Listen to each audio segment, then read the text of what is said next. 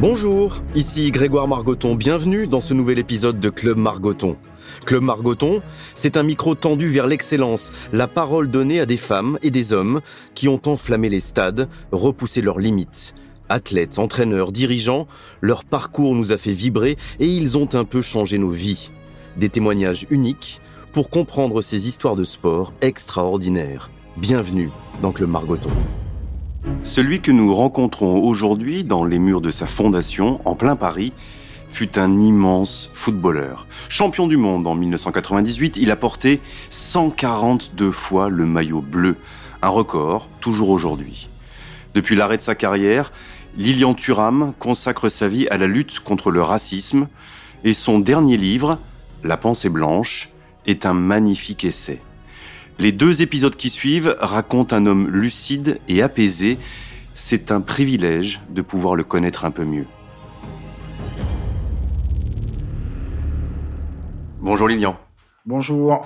Euh, merci de me recevoir chez toi, dans les murs de ta, de ta fondation, dans le centre de Paris. Ces jours-ci, tu donnes beaucoup d'interviews, tu échanges sur ton livre, euh, qui est sorti il y a quelques semaines. Ce livre s'appelle La pensée blanche. Euh, bon, d'abord, j'ai besoin de te dire deux choses. On en a parlé un tout petit peu avant. La première, c'est que je le trouve brillant parce qu'il est simple, le prend pas négativement, je le trouve simple et c'est pour ça que je le trouve brillant. Et la deuxième euh, que je dois préciser, c'est que j'ai lu que 211 pages sur les 260. Voilà, mais je vais le terminer. Je, je, te, promets que je vais le terminer. On va parler, si tu veux, de toute tes vies. J'ai pas trop envie de parler de football, t'en parles assez souvent et on va pas revenir sur les deux buts contre la Croatie. Tu l'as déjà assez fait. Alors on va y aller d'entrée. Euh, la pensée blanche dans le sport, c'est quoi? Parce que j'imagine qu'elle elle a une résonance dans le sport comme partout ailleurs, et c'est ce que je lis dans ton bouquin. Donc prenons le prisme du sport. Pour toi, la pensée blanche dans le sport, c'est quoi? On va commencer peut-être par un exemple tout simple. Euh, nous sommes euh, après un entraînement, on est en train de faire des étirements, et là il y a un joueur qui me dit, avec mon intelligence et tes qualités physiques, je serais trop fort. Ça, c'est vraiment une pensée blanche. C'est-à-dire qu'effectivement, moi, j'ai un corps et lui, c'est l'intelligence. Et donc, ça veut dire que c'est quelqu'un de bien, hein, puisque c'est quelqu'un qui joue avec moi, on s'entend bien, mais je pense qu'il ne se rend pas compte, en fait, de, ce qu'il est en train de me dire. Je te demande pas qui c'est, mais c'est dans, dans, un club, c'est en sélection, non, C'est dans un club. Tu étais jeune? Euh, pas si jeune que ça, non. C'est-à-dire que je pense que je devais avoir 27-28 euh, ans. En France? Tu étais encore à Monaco? Non, tu étais déjà parti. non, mais je, le but, c'est vraiment, je m'en fiche de savoir quelle est la personne. C'est la situation qui m'intéresse. Ouais, je sais, mais si j'en dis trop, on va obligatoirement creuser. Voilà. D'accord, mais c'est pas le but. Euh, sur le moment, ça te fait quoi? C'est la première fois que tu entendais Jean Ah non, pas du tout. Non, non, non. Là, c'est l'exemple euh, qu'il me vient à l'esprit parce que j'en parle dans le livre. Mais euh, non, non, ça m'interpelle pas parce qu'en fait, euh, en fait, ça m'interpelle, mais pas plus que ça. C'est-à-dire que je je le reprends pas. En fait, c'est très important de ne pas le reprendre parce que depuis que je suis enfant, pendant très longtemps, j'ai cru que c'était un, un défaut. C'est-à-dire que j'observe les gens. Euh, par exemple, euh, très souvent, euh, j'allais manger seul au restaurant et les gens ne comprenaient pas. Et en fait, quand j'étais au resto, je regardais à gauche, à droite, et j'ai toujours aimé observer autour de moi. Et donc, même quand certaines personnes me disent des choses juste surréalistes, je le garde pour moi. Ça fait partie de l'observation aussi.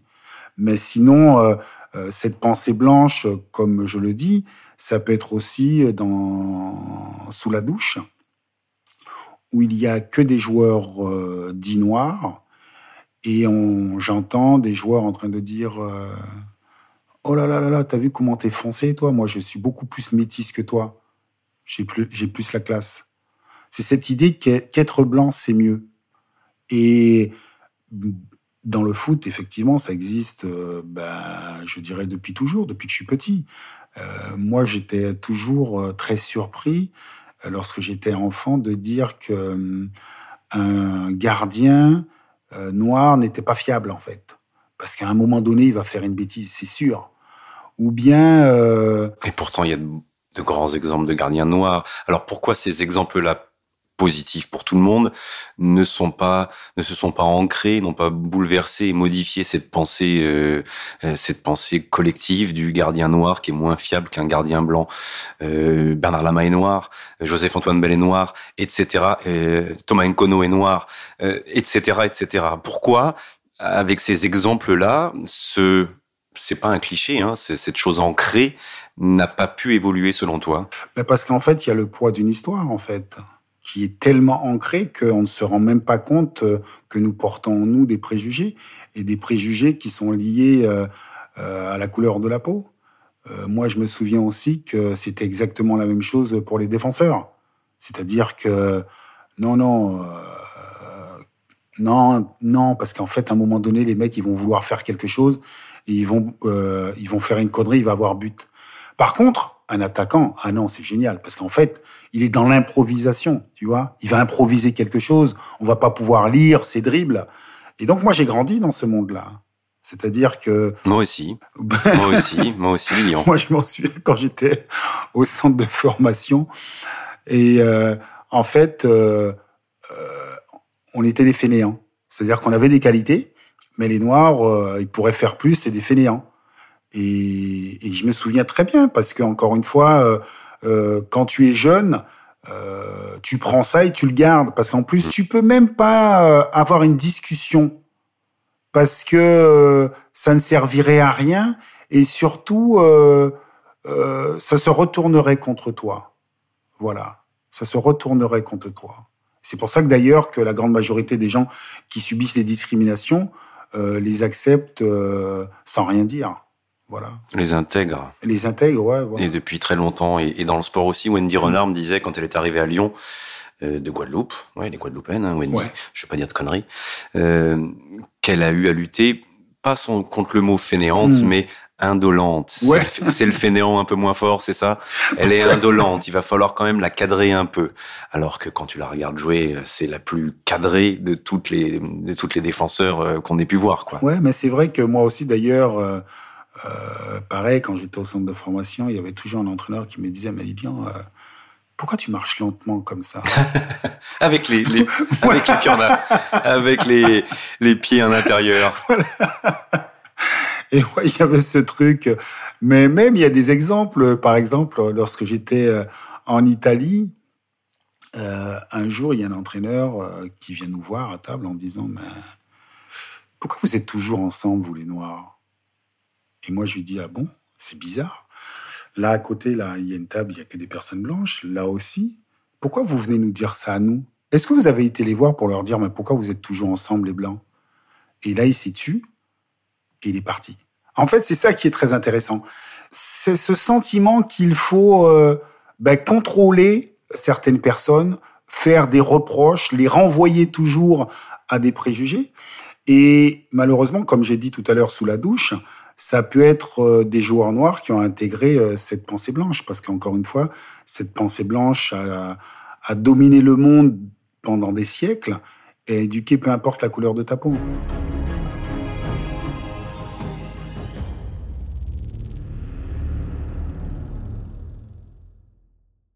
Tu en as pris conscience euh, à quel âge de ça? En arrivant de Guadeloupe à 8 ans en métropole? En fait, la première fois où je me suis euh, euh, fait agresser en fait sur la couleur euh, de ma peau, c'est à l'âge de 9 ans. C'est-à-dire que moi, je suis né aux Antilles, j'arrive dans la région parisienne à Bois-Colombes à l'âge de 9 ans, et je dis très souvent, je suis devenu noir à l'âge de 9 ans. Parce que dans cette classe de CM2, il y a des enfants qui m'insultent de sale noire. je reçois ça comme une, comme une morsure, en fait, à l'intérieur. Mais euh, je ne comprends pas vraiment. Donc je rentre à la maison, je demande à ma mère euh, pourquoi en fait euh, les personnes noires sont vues d'une façon inférieure. Et là, elle me donne une très mauvaise réponse pour un enfant de 9 ans. Elle me dit, mon chéri, c'est comme ça, ça va pas changer. En fait, elle, me dit que le racisme serait une fatalité. Et heureusement, j'ai eu la chance, effectivement, de comprendre l'histoire et de savoir que c'était lié à l'histoire, que, que nous, nous, sommes dans des, des, préjugés euh, dont nous ne connaissons pas euh, l'histoire. Ce sont des héritages, en fait. Et ce qui était très intéressant, ça, après, c'est après coup que j'avais pu analyser. Hein. L'idée que ces enfants qui m'insultaient avaient déjà intériorisé à 9 ans qu'être noir était inférieur. Ils avaient intériorisé qu'ils étaient blancs et ils avaient la conviction qu'être blanc, c'est mieux. Et c'est pour cela que je dis que, euh, sincèrement, euh, c'est pas que j'en veux pas aux gens, parce que c'est en fait leur donner à comprendre ce qui se passe. C'est-à-dire que très souvent, euh, nous sommes le fruit d'habitudes, que ce soit lié à la famille, que ce soit lié à l'école, à l'environnement. Donc nous avons des habitudes et nous recréons ces schémas. Donc il faut dire aux gens, attention, il y a une histoire qui nous emmène à nous catégoriser à travers la couleur de peau, à faire des hiérarchies entre les couleurs. Et si on ne fait pas attention, ben, il y a des grandes chances qu'on puisse les reproduire. Tu vivais la même impression, le même sentiment quand tu allais dans ton club des Portugais de Fontainebleau, c'est ça, hein, un de tes premiers clubs.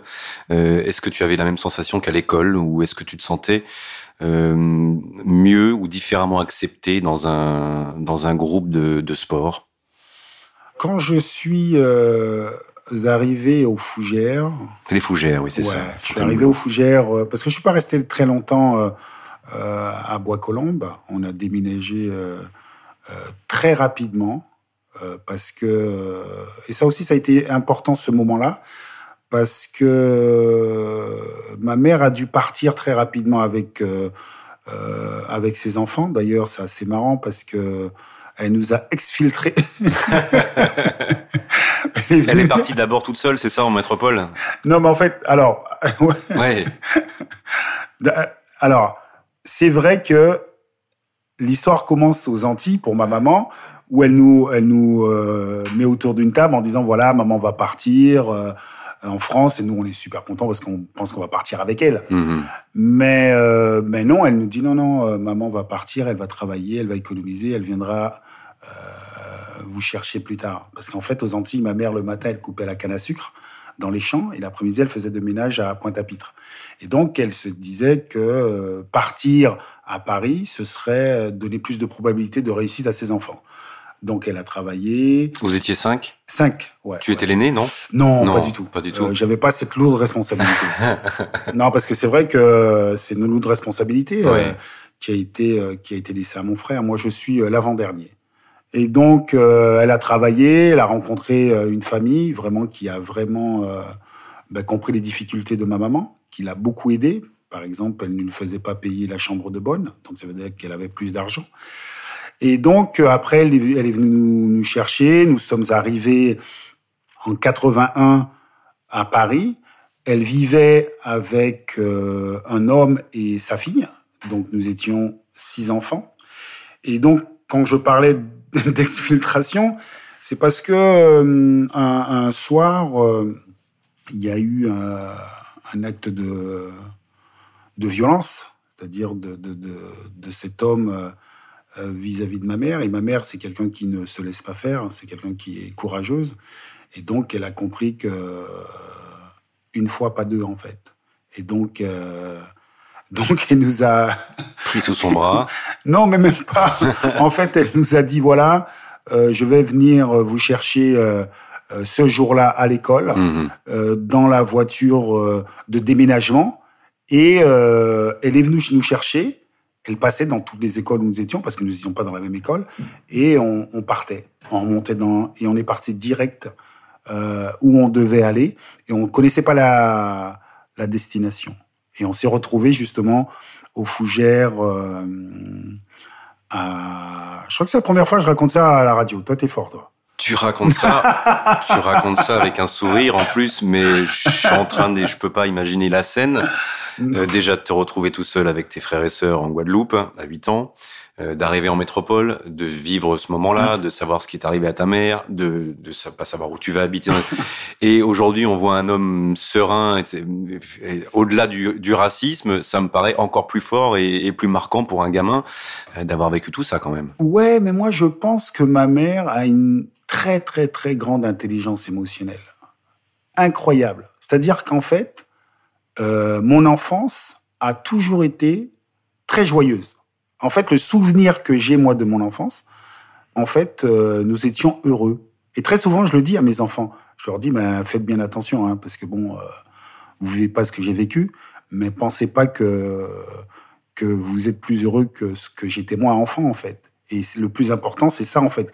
Grandir en, en ayant l'impression d'être aimé et d'être heureux. Moi, je me souviens que vraiment, euh, ouais, à la maison, on, rigolait tout le temps, il y avait de la musique. Euh, et, ma mère faisait passer toutes les choses difficiles euh, sereinement, en fait, avec joie. Par exemple, je me souviens un truc.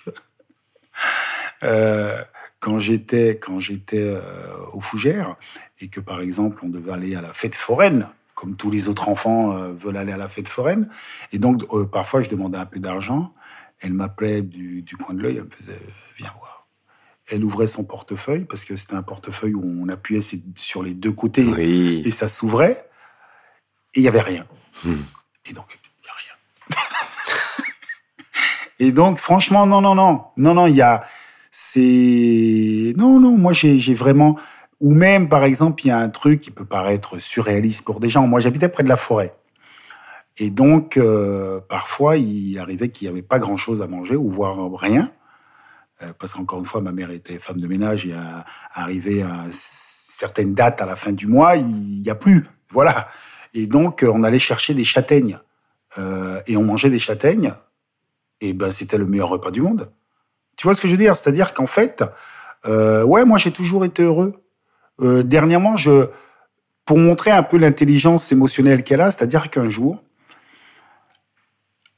je reviens chez moi un peu, euh, un peu traumatisé quand même. Je, raconte l'histoire à ma mère. Je dis, bah, écoute, j'étais à l'arrêt de bus et je suis arrivé trop tard. Le bus était parti. Et là, il y a un monsieur qui, me dit, euh, tu veux que je te dépose à Fontainebleau? Ben, je lui dis ouais, mais je le connais pas. C'est un mec que, je le connais pas. Il me dit ouais. Et je lui dis, mais à un moment donné, euh, nous sommes dans la voiture et je sens euh, la main euh, du monsieur sur euh, euh, ma cuisse. Et là, je, suis un peu en panique. Je lui dis non, mais attendez, mais qu'est-ce que vous êtes en train de faire là? Et lui, il me dit pourquoi tu aimes les filles? Et moi, je dis oui, oui, oui, j'aime les filles. Et on était au feu rouge, je suis sorti. Je raconte ça à ma mère. Et c'est incroyable. C'est-à-dire, elle n'est pas rentrée dans mon traumatisme. Et elle me dit Ah bon, tu préfères les filles, toi mmh? et, et, donc, en fait, elle a eu euh, vraiment euh, cette intelligence, ouais, que je dis émotionnelle, qui fait que tout passait euh, avec légèreté et elle avait confiance dans la vie, en fait. Voilà.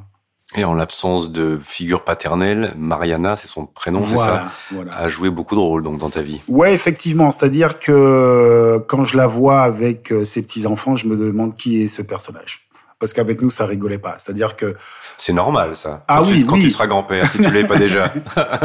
C'est-à-dire qu'on rigolait à la maison surtout, mais il y a des choses, non, non, ça, je veux dire, euh, de toute façon, alors, quand il y a cinq enfants, euh, s'il n'y a pas de discipline, euh, ça part en vrille en fait. Donc, euh, donc franchement, ouais, sur sur la discipline, euh, elle blaguait pas. Et toutes ces accidents ou ces moments de parcours de ta vie d'enfant jusqu'à 8, donc depuis l'enfance, 8, 9, 10, 11 ans, Fontainebleau, etc. T'en as jamais conçu une, une violence intérieure? T'as jamais cherché à extérioriser ça? Ou t'as un peu comme ta mère réussi à, à passer au-dessus? Le sport t'a aidé? J'y reviens. Est-ce que cette idée de, de collectif, d'équipe, peut-être de mélange de couleurs aussi, tu te retrouvais un peu plus toi-même dans une équipe de sport, a, a pu t'aider à un moment donné? Mais je pense que comme tous les enfants du monde, à être heureux, parce que tu joues. Moi, par exemple, euh, la première fois que je suis arrivé aux Fougères, euh, j'ai été heureux euh, deux, trois jours après, quand certains m'ont regardé, m'ont dit oh, Tu veux jouer? Et moi, je dis oui, je joue avec eux, hop, ça y est, je fais partie des Fougères. Et en plus, quand j'arrive aux Fougères, il y a des enfants d'origine du Pakistan, euh, du Liban, de l'Italie, du Portugal, euh, du Vietnam. En fait, je, découvrais le monde, en fait. C'est-à-dire, euh, Pakistan, euh, je venais des Antilles, tu vois, les mecs du Pakistan, je savais pas que le Pakistan existait, tu vois. Et donc, c'était, non, c'était vraiment euh, incroyable. Et d'ailleurs, le club où je jouais, euh, s'appelait le, les Portugais de Fontainebleau. Mais c'est-à-dire qu'il y avait des enfants de toute origine qui jouaient au Portugais de Fontainebleau. Et donc, ça veut dire que quand on jouait le, le week-end, ben, on était tous portugais. C'est-à-dire que quand on arrivait là-bas, on se faisait insulter de saltos, parce qu'à l'époque, c'est quand même Euh, les Portugais n'étaient pas bien vus. donc nous, nous étions tous Portugais, tu vois. Ceux qui venaient du Pakistan, ceux qui venaient de l'Algérie, on, on était tous des Portugais. Et donc autour du terrain, il y avait le grand drapeau euh, portugais, il y avait les sardines grillées, il y avait les chants portugais. Nous, on était Portugais. Voilà, voilà. Donc moi, j'ai grandi. j'ai grandi dans ce monde et aussi il y a un truc aussi qui a été très important où j'étais à l'école là aux terrasses. En fin d'année, il y avait des kermesses. Et là aussi, bah, c'était le monde. Parce que chaque euh, famille préparait des repas. Euh, et, donc, il y avait euh, des façons de s'habiller différemment. Des... En fait, j'ai grandi dans ce monde-là. Tu vois, par exemple, nous, on jouait au foot. Après, il y avait des, des Portugais qui étaient un peu plus grands. Ils jouaient au maille. C'est un jeu portugais. Il y avait des les, Pakistanais qui jouaient euh, euh, au cricket. Au cricket, tu vois. Mhm. Et donc, en fait, moi, j'ai grandi dans ce monde-là. Et c'est pour ça que pour moi, il n'y a pas de problème en fait. C'est-à-dire que quand quand je grandis, on commence à me parler du racisme comme si comme si c'était quelque chose de naturel. je dis mais vous êtes sérieux ou pas?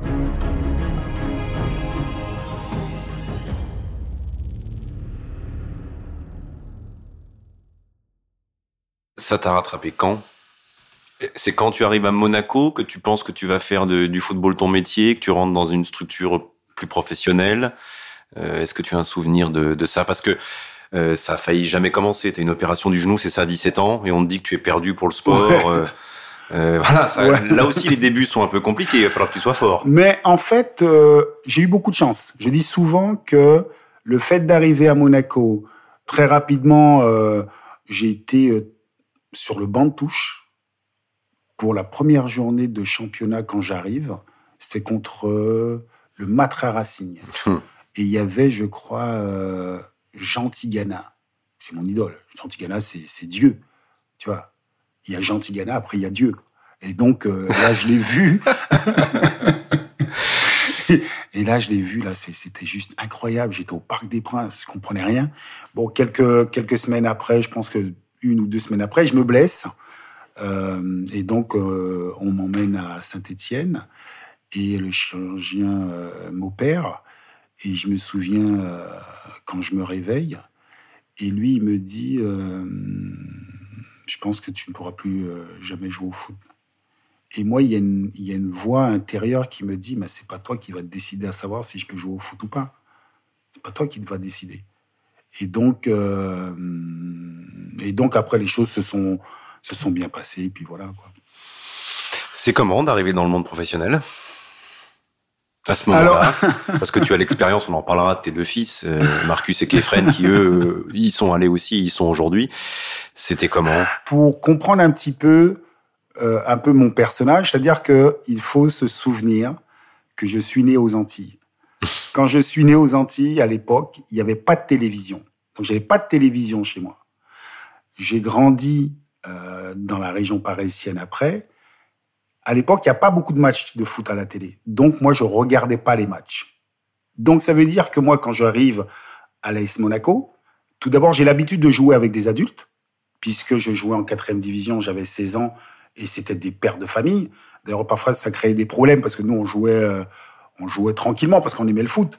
Et les mecs, à chaque fois qu'on perdait, c'était la faute des jeunes. Et puis, euh, ouais, ils, ils savent pas qu'en fait, c'est notre gagne-pain, en fait. C'est-à-dire qu'il y a de l'argent. Alors, c'est-à-dire que nous, euh, cet argent-là, c'est pour aller s'acheter des habits, faire des trucs euh, d'enfants, quoi. Alors que eux, ils sont super sérieux. Donc, je viens de ce monde-là. Et donc, quand j'arrive à l'AS Monaco, au départ, je dois aller au centre de formation. Mais je ne sais pas pourquoi on me fait partir au vert avec l'équipe première. Et donc, j'arrive dans l'équipe première, mais comme moi, je ne regarde pas les matchs à la télé, je ne sais pas qui est qui. C'est-à-dire, je connais euh, deux, je crois, que j'ai entendu leur nom, c'était Manuel Amoros et Baptiston, parce qu'ils avaient joué en équipe de France. Mais sinon, les autres, je les connaissais pas en fait. Et donc moi, aux entraînements, je jouais comme j'avais l'habitude. Et je me souviens, Marcel Dib, il dit un jour à, à Luxonor, oh, dis-lui de se calmer, lui, il croit qu'il est où, lui? Et Luxonor me dit, écoute, te calme pas, vas-y encore plus fort, s'il t'embête. Et donc moi, j'y allais, mais sinon, les autres joueurs, je les connaissais pas. Et Arsène Wenger, il se, il se moquait de moi. Il me dit, mais tu connais pas euh, Georges Weah Je dis, non, mais je les connais pas. Il dit, mais toi, tu vis dans quel monde, en fait? Mais ça m'a poursuivi pendant toute ma carrière. Tu arrives, dans un grand club, un grand club et avec de grands joueurs, on les entend, les noms que tu es en train d'égrener. Euh, tu es tout de suite défenseur ou tu as commencé plus jeune au milieu, mais là à Monaco, rapidement, tu, de, tu, tu es défenseur et ça, ça va être ton... Ça va être ton parcours pour la suite En fait, pas tout de suite. Pas tout de suite. C'est-à-dire que moi, je suis arrivé au centre de formation.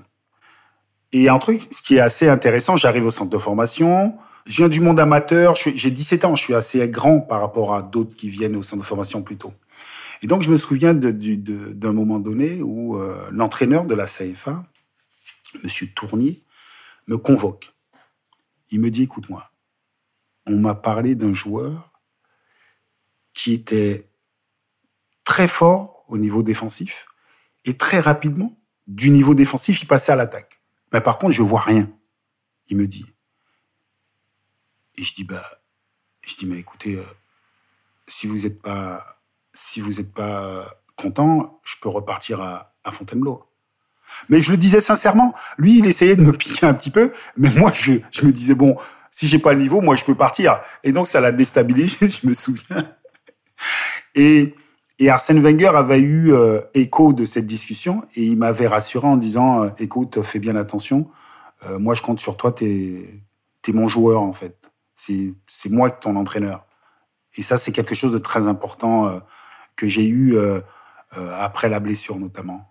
Voilà. Mais j'ai pas tout de suite joué défenseur. D'ailleurs, en, en, CFA, je jouais milieu de terrain. Quand je suis arrivé à Monaco aussi, on faisait jouer milieu de terrain. Et un jour, je sais pas pourquoi, l'entraîneur m'a mis défenseur central. Et défenseur central pour moi, c'est des bourrins qui jouent défenseur.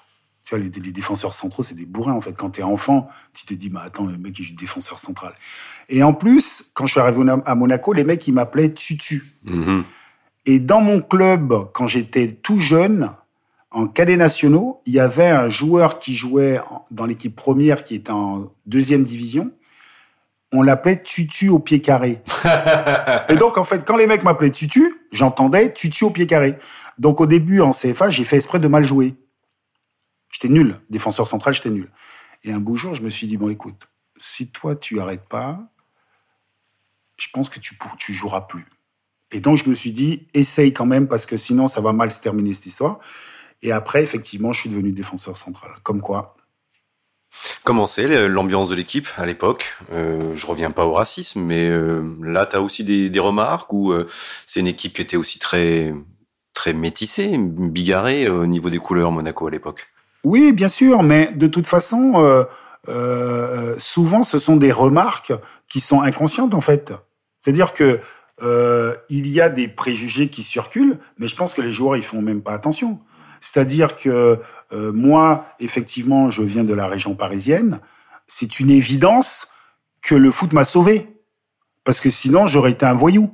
En fait, c'est ça qui est intéressant.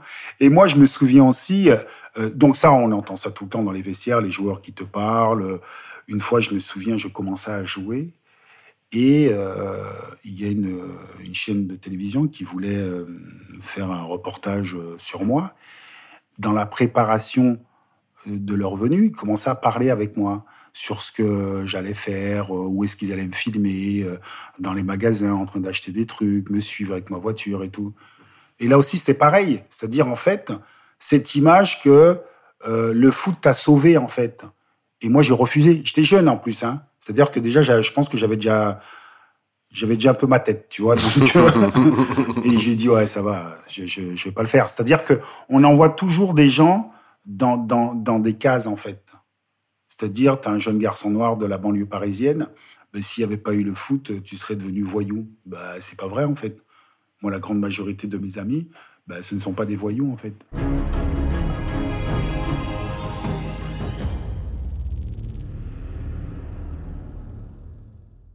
Dans ton bouquin, tu écris fort justement, euh, les Noirs, on les attend euh, danseurs, on les attend rappeurs, on les attend joueurs de foot, basketteurs. Euh, la pensée blanche les attend dans ces rôles-là. Euh, est-ce que tu t'es posé aussi la question, alors c'est d'être un peu schizophrène, que tu as répondu d'une certaine façon avec ta carrière à cette pensée blanche, que tu as rempli un, rôle euh, que la pensée blanche te, te destinait? Est-ce que ça t'a gêné d'avoir été footballeur à un moment donné? Écoute, ça c'est une très bonne question. non, non, mais sérieux, c'est une très bonne question parce que tu sais que quand tu es petit et on te renvoie toujours, toujours à des cases bien précises, quand tu as conscience de ça, tu fais tout pour ne pas rentrer dans ces cases. Mais ça aussi, c'est perturbant. Parce qu'en fait, tu n'es pas libre d'être ce que tu es, en fait. Et donc, c'est pour ça qu'il faut vraiment ben, s'enrichir intellectuellement pour devenir libre, pour ne pas être en contradiction avec ce que l'autre attend de toi toujours, mais pour être toi. Ça, c'est, et je pense que très peu de gens ont conscience de ça. Parce que c'est, le racisme, c'est vraiment une violence euh, existentielle, en fait. C'est d'une violence existentielle. Et, et quand tu sors de cette case-là, on veut toujours te renvoyer. Ou sinon, on va te dire, ah ouais, t'es pas comme les autres. Toi, t'es pas comme les autres. T'es presque blanc. Une fois, tu sais quoi Je me suis fait tuer par ma mère. Parce que j'étais au téléphone et j'avais mis euh, le haut-parleur, tu sais. Et elle, elle est passée dans sa chambre, parce qu'il n'y avait qu'un fixe, hein. donc à l'époque c'était ça. Elle est passée dans sa chambre, elle est repartie. Et elle m'a dit, tu as entendu ce qu'elle t'a dit, ta copine? Je lui dis, euh, non. Elle m'a dit, ta copine t'a dit que tu étais beau pour un noir. Et moi, j'avais pas vu ça comme ça. J'avais entendu que j'étais beau. Et ma mère, elle m'a tué parce qu'elle m'a dit, mais tu peux pas te laisser euh, dire ça. Parce que je t'explique ce que ça veut dire. En fait, c'est ça le truc. C'est que même une amie, d'accord, une amie, bon, c'est, je voulais que ce soit ma petite fiancée, mais bon. Et elle me dit un truc comme ça en, pensant me faire plaisir. Et toi, tu l'acceptes sans considérer la violence, en fait, de ce qu'elle vient de te dire. Et donc, c'est pour ça que c'est, c'est important que les gens puissent comprendre qu'effectivement, c'est d'une violence existentielle et les enfants ne doivent pas vivre dans cette violence-là. Personne ne mérite d'être violenté dès que tu es petit. On te met dans des cases, il faut que tu sois comme si. Et parfois, en plus, tes parents, même t'éduquent en te disant, te fais pas remarquer. Te fais pas remarquer. Parce que de toute façon, ce sera de ta faute. Ne reviens pas en me disant que tu es dans des problèmes. Parce que ce sera de ta faute s'il y a quelque chose qui se passe. Si vous êtes un groupe d'amis, il y a un problème. Les premiers qui vont être vus comme coupables, c'est des petits garçons comme toi. Mais ça aussi, c'est d'une violence quand même quand tu, tu réfléchis que ta mère a besoin de te dire ça. Et tu sais quoi Ce qui est encore plus violent, c'est que moi, j'alerte mes enfants sur ça. J'alerte mes enfants en disant, écoutez-moi bien là, vous deux là. Vous faites plus d'un mètre 90, hein, écoutez-moi bien. Donc faites bien attention. Si vous vous faites arrêter par la police, que ce soit en France ou à l'étranger, tout ça, restez calme. Parce qu'on ne sait pas comment ça peut se terminer. Et ça aussi, c'est d'une violence. Je, Pourquoi je dis ça à mes enfants? Parce que je, sais la réalité de ce qu'on vit aujourd'hui. Il suffit de regarder euh, un peu partout dans le monde, tu vois. Il y a des gens qui sont, qui sont victimes dès le départ. On va en reparler. tu me fais trop parler, par contre. Non, ben non, moi j'aime bien t'écouter. Euh, donc tu as correspondu et de façon t'as poussé le curseur très très loin euh, parce que tu aurais pu être simple joueur de première division et puis voilà une carrière honnête. Non, monsieur arrive en équipe de France, monsieur aura 142 sélections, monsieur va aller jouer à la Juventus, monsieur va être champion du monde. 142 euh, c'est le record hein, et il sera peut-être tapé par Hugo Loris, mais par un autre joueur de champ, euh, tu peux tu peux mourir tranquille, sans doute. donc là tu grandis, tu es en pleine maturation, tu as 22, 23, 24, 25 ans la question que je t'ai posée tout à l'heure, est-ce que elle te vient à l'esprit des fois de te dire que tu es un, bah, que tu réponds à ce cliché? Et comment trouves-tu ta liberté d'expression que tu évoquais tout à l'heure? Comment tu arrives à te dire, eh ben c'est moi, moi je suis footballeur et ça va être ma, ma vie et je vais réussir ça et j'ai le droit aussi, peut-être même si je suis noir. En fait, je me suis posé la question pas tout à fait comme ça. Je serais footballeur et je serais autre chose. Je serais pas que joueur de foot. Tu pensais à l'après ou même pendant être joueur de foot Pendant. Ça s'est manifesté comment alors? L'envie de connaissance en fait. Mhm. L'envie d'apprendre, euh, de connaître d'autres choses en dehors euh, du milieu du foot en fait. Euh, m'enrichir intellectuellement parce que lorsque tu es joueur de foot, parfois tu, on ne t'incite pas à ça ou tu restes dans un cadre, je dirais, pas fermé mais presque. Donc essayer dans des clubs, de rencontrer par exemple euh, des personnes euh, qui sont profs à l'académie de musique, au conservatoire, aller voir des cours au conservatoire, écouter des profs, m'intéresser à, la musique. Discuter avec des partenaires où là tu n'y trouvais rien, où certains partenaires ont, ont eu avec toi des conversations qui t'enrichissaient et, et, des rendez-vous que tu aimais bien, euh, que tu aimais bien avoir avec eux, au-delà de du 4-4-2 et, euh, et, de la couverture euh, alternée? Non, mais dans une équipe de foot, il y a toujours beaucoup de personnalités très intéressantes. Et moi, par exemple, quand on était en équipe de France en 98, il y a des fois on restait après euh, le dîner ou le déjeuner euh, très très longtemps à table de discuter de, de plein de choses euh, notamment avec Lisa. Il m'en parle régulièrement. non mais c'est vrai, hein, je je, non, je, je trahis rien. Non, non, il m'en parle régulièrement. Il me dit qu'il aime beaucoup discuter avec toi. Euh, voilà. Donc, voilà, on restait des heures à discuter de, de, de plein de choses. Euh, il y a plein de, de joueurs qui m'ont sensibilisé aussi sur des problématiques de société, comme quelqu'un comme Bernard Lama, tu vois ou euh, Jocelyn Angloma, non. Il y a, il y a toujours à prendre euh, quand, tu veux, quand tu veux prendre. Voilà.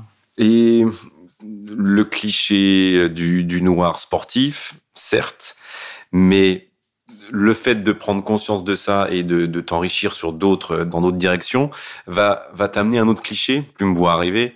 C'est, c'est qui celui-là qui, euh, devant des caméras, qui ne cherche que des, déclarations sur le foot, nous montre qui lit, qui s'intéresse, qui fait, c'est qui cet intello? Donc tu vas rentrer d'une certaine manière dans un autre cliché, euh, aux yeux des gens. Et peut-être même dans les groupes euh, professionnels dans lesquels tu vas évoluer, euh, tu es un peu différent des autres aussi, quand même, déjà pour moi, c'est pas c'est pas un cliché en fait. C'est-à-dire que c'est juste que les gens s'imaginent que lorsque tu es sportif, tu peux pas t'intéresser à, à d'autres choses. Mais moi, ce qui m'a éduqué, ce sont des gens comme euh, Mohamed Ali. Mohamed Ali, il est d'une intelligence et d'une clairvoyance incroyable. D'accord? Incroyable. Et j'ai été aussi éduqué à travers euh, des sportifs euh, américains. J'ai compris en fait que le sportif pouvait faire avancer aussi la société civile. Mais pour ça, il faut avoir conscience de ce qui se passe et ne pas tomber dans le piège où on te dit tu dois faire du foot et point barre. Tu dois parler que de ça. Parce que même j'ai eu des entraîneurs qui m'ont reproché certaines choses. Une fois en Italie, en Italie, il y a un entraîneur qui me, qui convoque parce que j'avais fait une réflexion sur. Euh, je crois que c'était. Euh, en fait, c'était un, religieux euh, qui avait dit quelque chose qu'on ne pouvait pas se marier si on avait des religions différentes ou je sais pas quoi. Et moi, j'avais dit, mais en fait, peut-être qu'il n'a pas compris sa propre religion, parce que dans la religion, il y a un truc qui dit aimez-vous les uns les autres. Donc aimez-vous les uns les autres, ça veut dire que bah, tu aimes qui t'a envie en fait. Et donc euh, cet entraîneur me convoque en me disant non mais là il faut arrêter de, parler de ces sujets comme ça, il faut que tu te concentres au foot. Et moi je lui avais dit excusez-moi, euh, en fait euh, vous êtes mon père ou pas? Parce que les entraîneurs sont très surpris en fait quand les joueurs arrivent à les répondre. Parce qu'en fait quand tu es dans un, dans un cadre du foot, il y a une hiérarchie. Et en fait, la hiérarchie n'aime pas trop qu'on la remette en question. Mais moi, je suis d'accord qu'il y ait une hiérarchie, mais quand ça concerne le foot.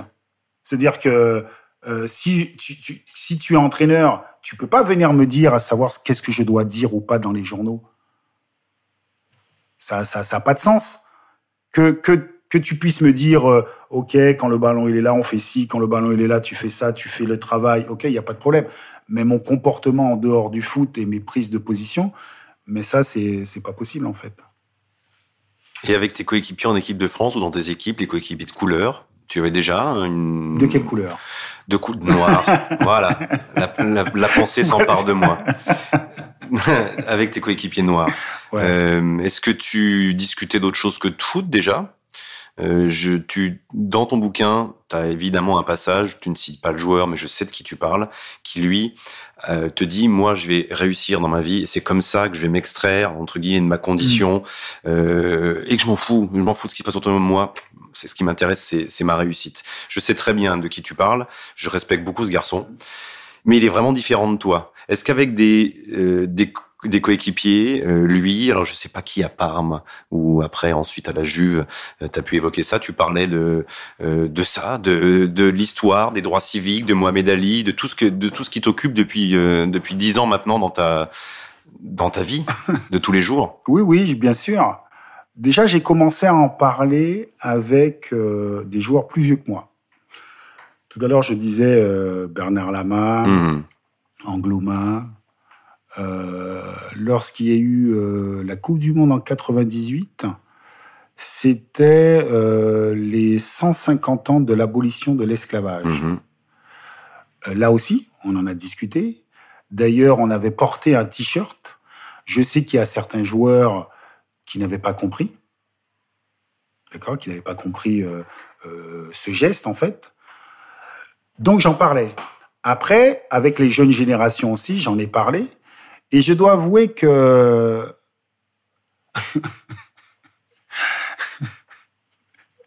C'est-à-dire, j'ai un caractère parfois aussi, euh, pas stupide, mais en fait, où je fais exprès, d'accord, d'emmener un sujet pour un peu déranger, pour un peu déranger, pour observer ce qui va se passer.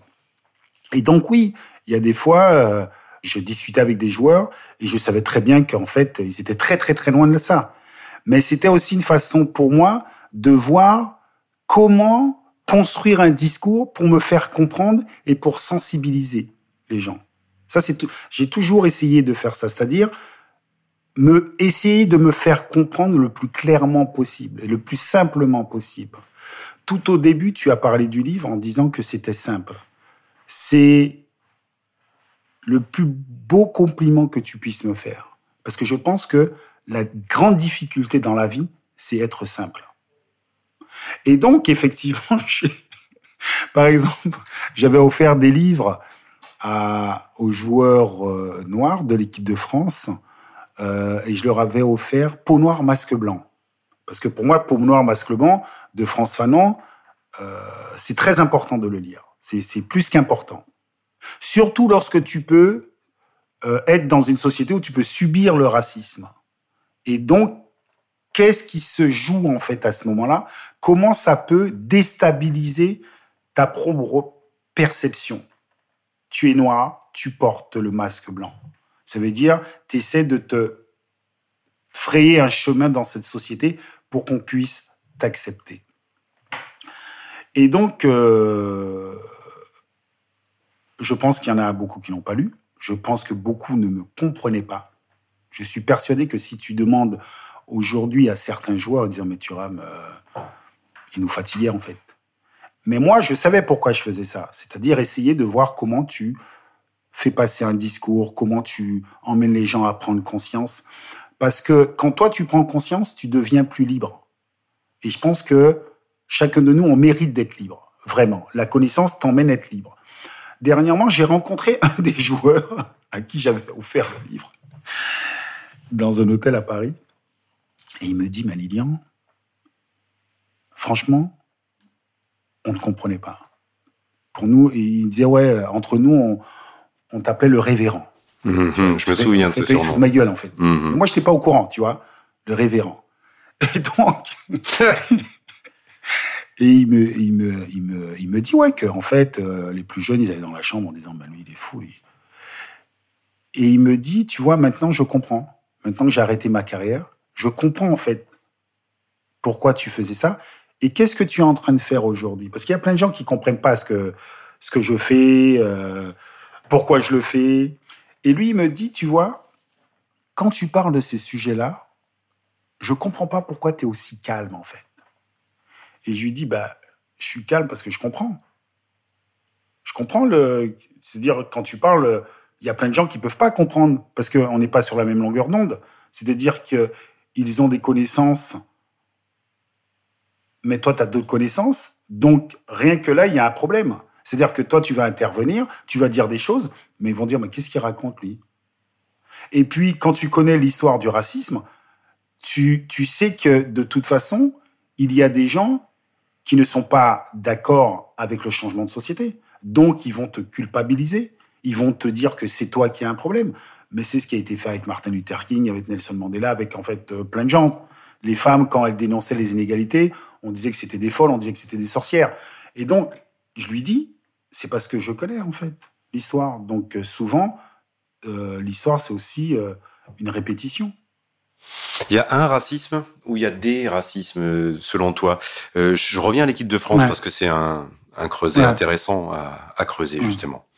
Euh, euh, Marcel de Sailly n'a pas la même histoire que toi, lui est pas antillais. Mm. Euh, Zinedine Zidane n'a pas la même histoire que toi.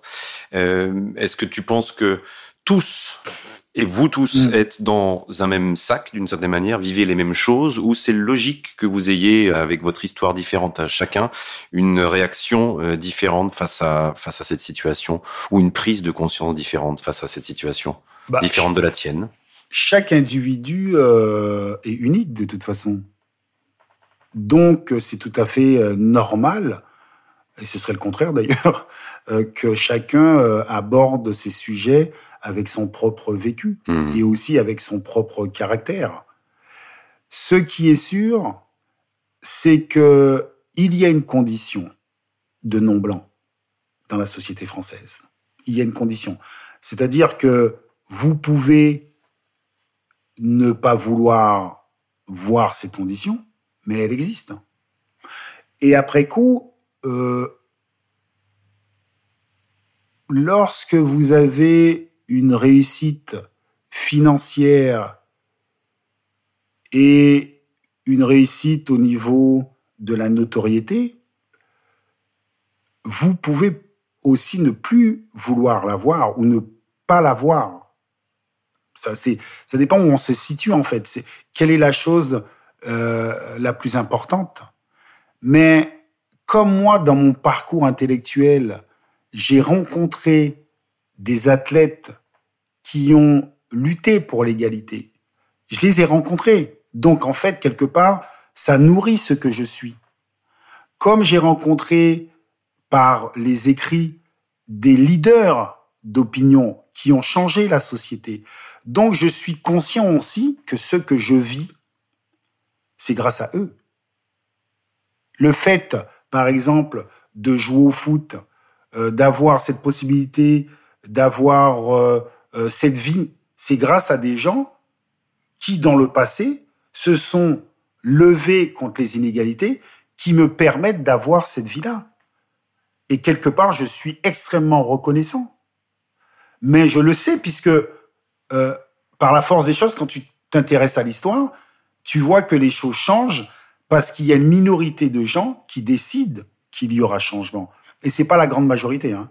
C'est toujours une minorité de gens qui vont faire qu'il y a un changement positif ou un changement négatif. La grande majorité des gens, en fait, vivent leur vie. Mais quand tu les as rencontrés, ben, c'est très compliqué, en fait, de, de ne pas suivre leur chemin c'est très compliqué. Parce que toi, tu sais que tu as cette, cette possibilité et que plein d'autres n'ont pas cette possibilité. Moi, euh, dernièrement, je disais à quelqu'un, mais vous imaginez quand même que, OK, moi j'ai le droit de parler, j'ai le droit de, de, de, de, faire des livres, d'analyser certaines choses, parce que j'ai été joueur de foot, hein, parce que j'ai gagné la Coupe du Monde. Et le journaliste me disait, mais non, mais monsieur Thuram, quand même, il y a des intellectuels qui travaillent sur ces sujets. je lui dis oui, mais les gens de la société civile, il y a personne de la société civile qui a l'opportunité de porter euh, une autre parole. C'est très rare. Et moi, j'ai, j'ai, euh, je suis né, euh, comment, Hans Bertrand, d'accord, dans un petit village de la Guadeloupe. Je grandis dans la région parisienne. Ok, mais si je ne gagne pas la Coupe du Monde, et encore pire, pire, c'est même pas gagner la Coupe du Monde. Imaginons que on passe la Coupe du Monde, on gagne la Coupe du Monde, mais je marque pas les deux buts. Ça fait quelque chose, ça fait, ben, je suis différent de ce que je suis dans l'opinion publique. Pire, pire, imaginons qu'on perd la demi-finale de la Coupe du Monde 1-0. Tu m'en parles souvent de ça. Oui, mais en chaque fois, oui. Mais en fait, moi, c'est pour, moi, je parle de ça. Pourquoi? Pour en fait juste euh, cultiver ce qui me semble important, hmm. une certaine humilité. Que parce que les choses peuvent basculer ben, très rapidement. Et donc, moi, je pense que si il y a des personnes qui ont un vécu totalement différent, et ça peu importe la couleur de peau, hein, mhm. totalement différent, et qu'ils réussissent, c'est normal à un moment donné qu'ils puissent emmener un autre regard dans la société pour une prise de conscience. Voilà. Merci d'avoir écouté Club Margoton. J'espère que vous aurez pris autant de plaisir à écouter cette interview que moi à la réaliser. Si cet épisode vous a plu, n'hésitez pas à mettre des étoiles ou à commenter. Rendez-vous dès la semaine prochaine pour un nouvel épisode de ce podcast, Club Margoton.